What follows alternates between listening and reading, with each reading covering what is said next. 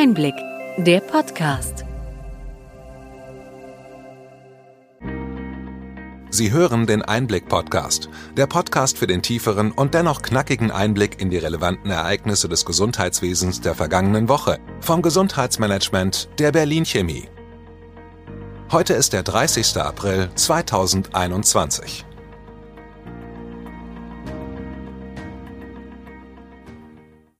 Welche Themen stehen diese Woche im Mittelpunkt? Der EU-Impfnachweis hat noch keine Zustimmung vom Europäischen Parlament.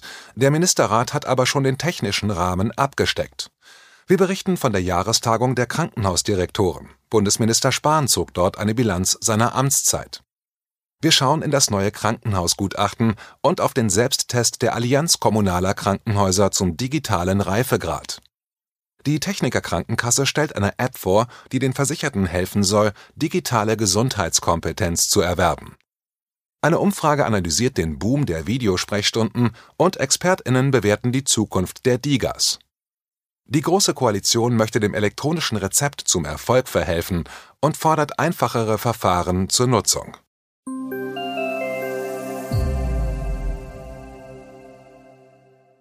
Womit starten wir heute? Es geht voran mit dem digitalen Impfnachweis. Die Staaten der Europäischen Union haben sich auf technische Details geeinigt. Die EU-Kommission hatte schon im März einen Vorschlag zur Schaffung eines gemeinsamen Rahmens für einen digitalen Corona-Impfnachweis, das sogenannte digitale grüne Zertifikat, beschlossen. Damit die nationalen Impfbescheinigungen europaweit gelesen werden können, soll ein QR-Code eingesetzt werden.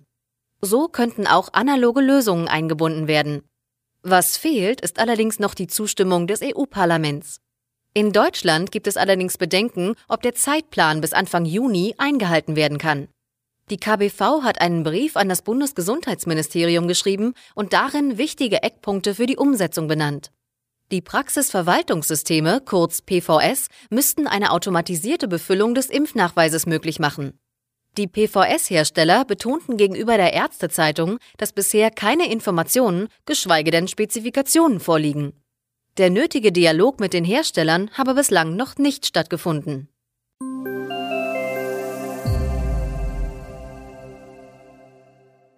Die Zukunft der deutschen Krankenhäuser stand naturgemäß im Mittelpunkt der Jahrestagung des Verbands der Krankenhausdirektoren VKD in dieser Woche.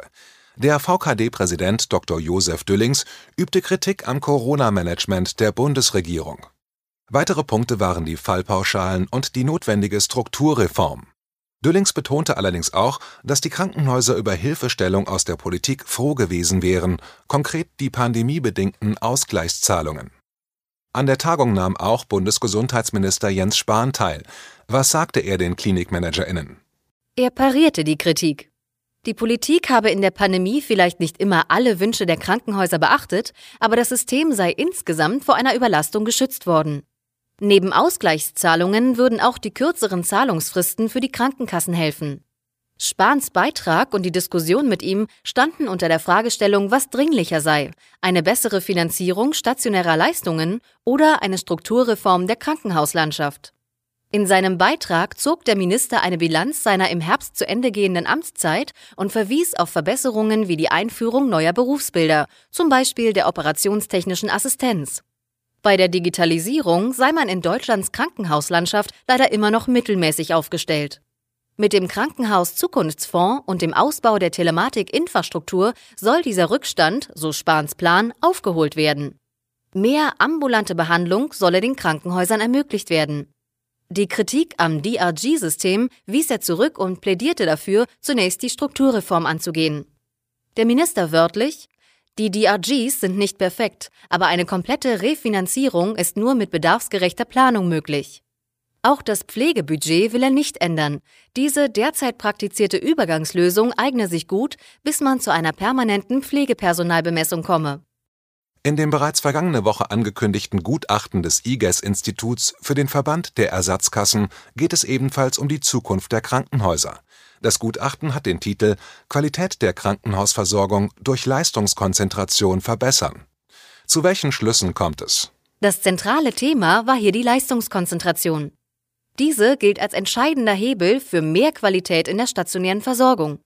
Je mehr Erfahrung ein Haus mit komplexen Leistungen hat, desto besser die Qualität der Behandlungen. Dieser Zusammenhang ist eindeutig belegt. Für die vergangenen Jahre zeigte das Gutachten aber eine stark abnehmende Konzentration. Immer mehr Häuser erbringen komplexe und spezialisierte Leistungen in kleinen Fallzahlen. Im Gutachten wird vorgeschlagen, dass hierzu bundeseinheitliche Qualitätsvorgaben gemacht werden. Wir haben in den Show Notes das Gutachten des IGES-Instituts verlinkt. Bleiben wir bei den Krankenhäusern. Die Allianz Kommunaler Großkrankenhäuser, kurz AKG, hat sich zum digitalen Reifegrad der Krankenhäuser geäußert. Dauerhafte Fördergelder sind notwendig, damit der Investitionsstau in Sachen Digitalisierung aufgelöst werden kann, so die AKG. Besonders die Vernetzung mit anderen Leistungserbringern und Patientinnen liegt im Argen. Der Klinikverband hatte sich einem Selbsttest unterzogen und kommt zum Ergebnis, dass es vielfach noch Nachholbedarf gebe. Die AKG ist Teil des Konsortiums Digitale Zukunft Krankenhaus, das sich bei der Erhebung des digitalen Reifegrades deutscher Krankenhäuser laut Krankenhauszukunftsgesetz um einen Zuschlag durch das Bundesgesundheitsministerium beworben hat.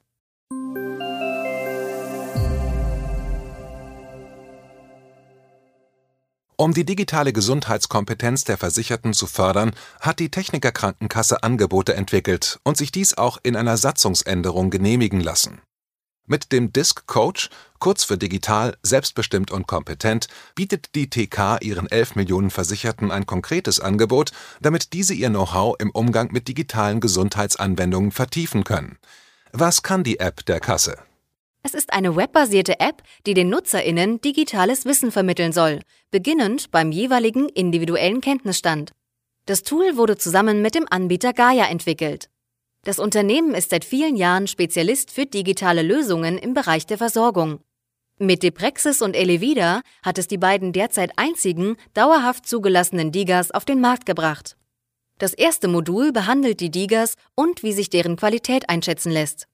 Man kann das Programm mit einem Wissenstest abschließen und dafür auch ein Zertifikat bekommen. Bildung ist im Bereich der digitalen Gesundheitsangebote sicher notwendig. Der aktuelle ePatient Survey, eine regelmäßige Umfrage zu den Entwicklungen im eHealth-Markt, beschreibt, dass sich in den Lockdown-Zeiten ein Digital Health Gap herausgebildet hat. Damit sind die Unterschiede bei der Nutzung von Digitalisierung in unterschiedlichen Bevölkerungsgruppen gemeint.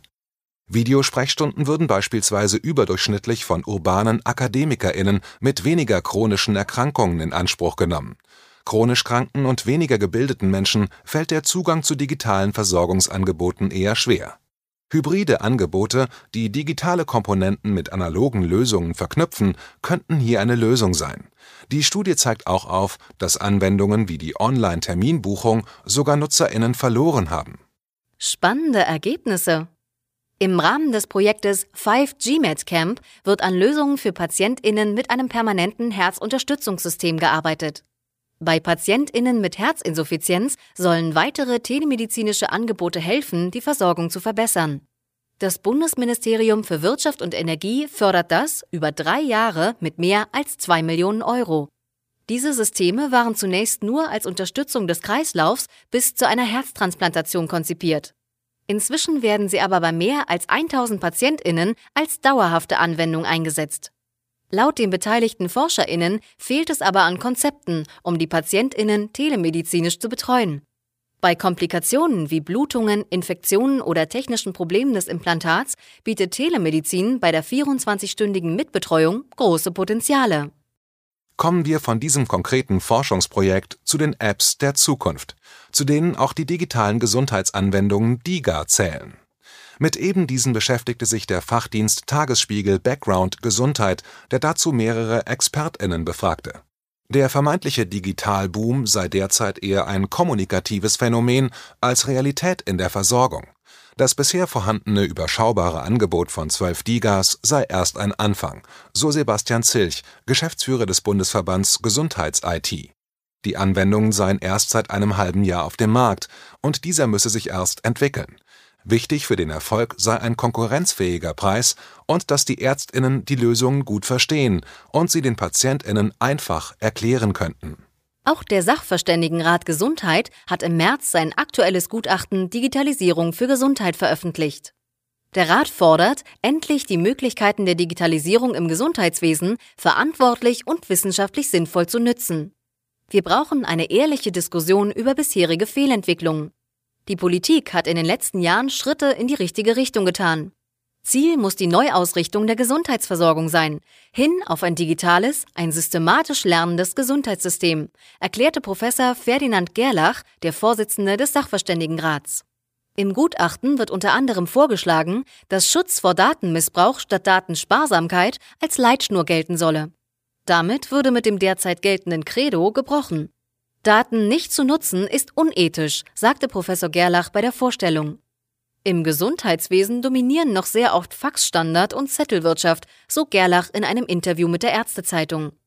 Andere Länder nutzten die Chancen der Digitalisierung sehr viel besser. Der Bundesverband Managed Care bietet zu diesem Gutachten mehrere Fachgespräche an. Wir verlinken den kommenden Termin in den Show Notes. Manche KritikerInnen meinen, dass viele digitale Anwendungen nach dem Hype in den Medien im Alltag nicht fliegen werden. Die Regierungsfraktionen sind sich dieser Gefahr durchaus bewusst und wollen dem E-Rezept bessere Startchancen geben. Bislang ist vorgesehen, dass Versicherte die staatliche Handy-App für das E-Rezept nur nutzen können, wenn sie ein bestimmtes Smartphone und eine bestimmte elektronische Gesundheitskarte haben. Die Kassen sollen nun ein einfacheres Verfahren entwickeln. Was genau ist geplant? Bisher sieht das Verfahren vor, dass Versicherte sich mit der kontaktlosen NFC-Schnittstelle ihrer Gesundheitskarte identifizieren. Wir kennen das von Kreditkarten oder dem neuen Personalausweis. Um die E-Rezept-App nutzen zu können, müssten sich Versicherte mit ihrer Gesundheitskarte über diese Schnittstelle in ihrem Smartphone identifizieren. Das können aber nur recht neue Smartphones. Künftig soll es auch ohne die Karte gehen und dadurch wesentlich einfacher werden. Wir sind gespannt, wie die finale Lösung aussehen wird und werden hier darüber berichten.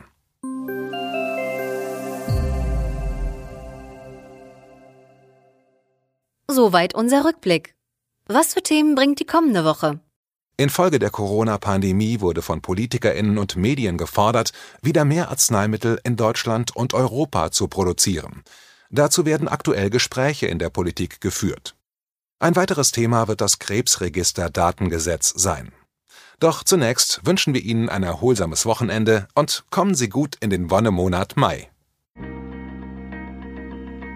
Wir hoffen, dass Ihnen die breite und bunte Palette an Nachrichten und Informationen gefallen hat.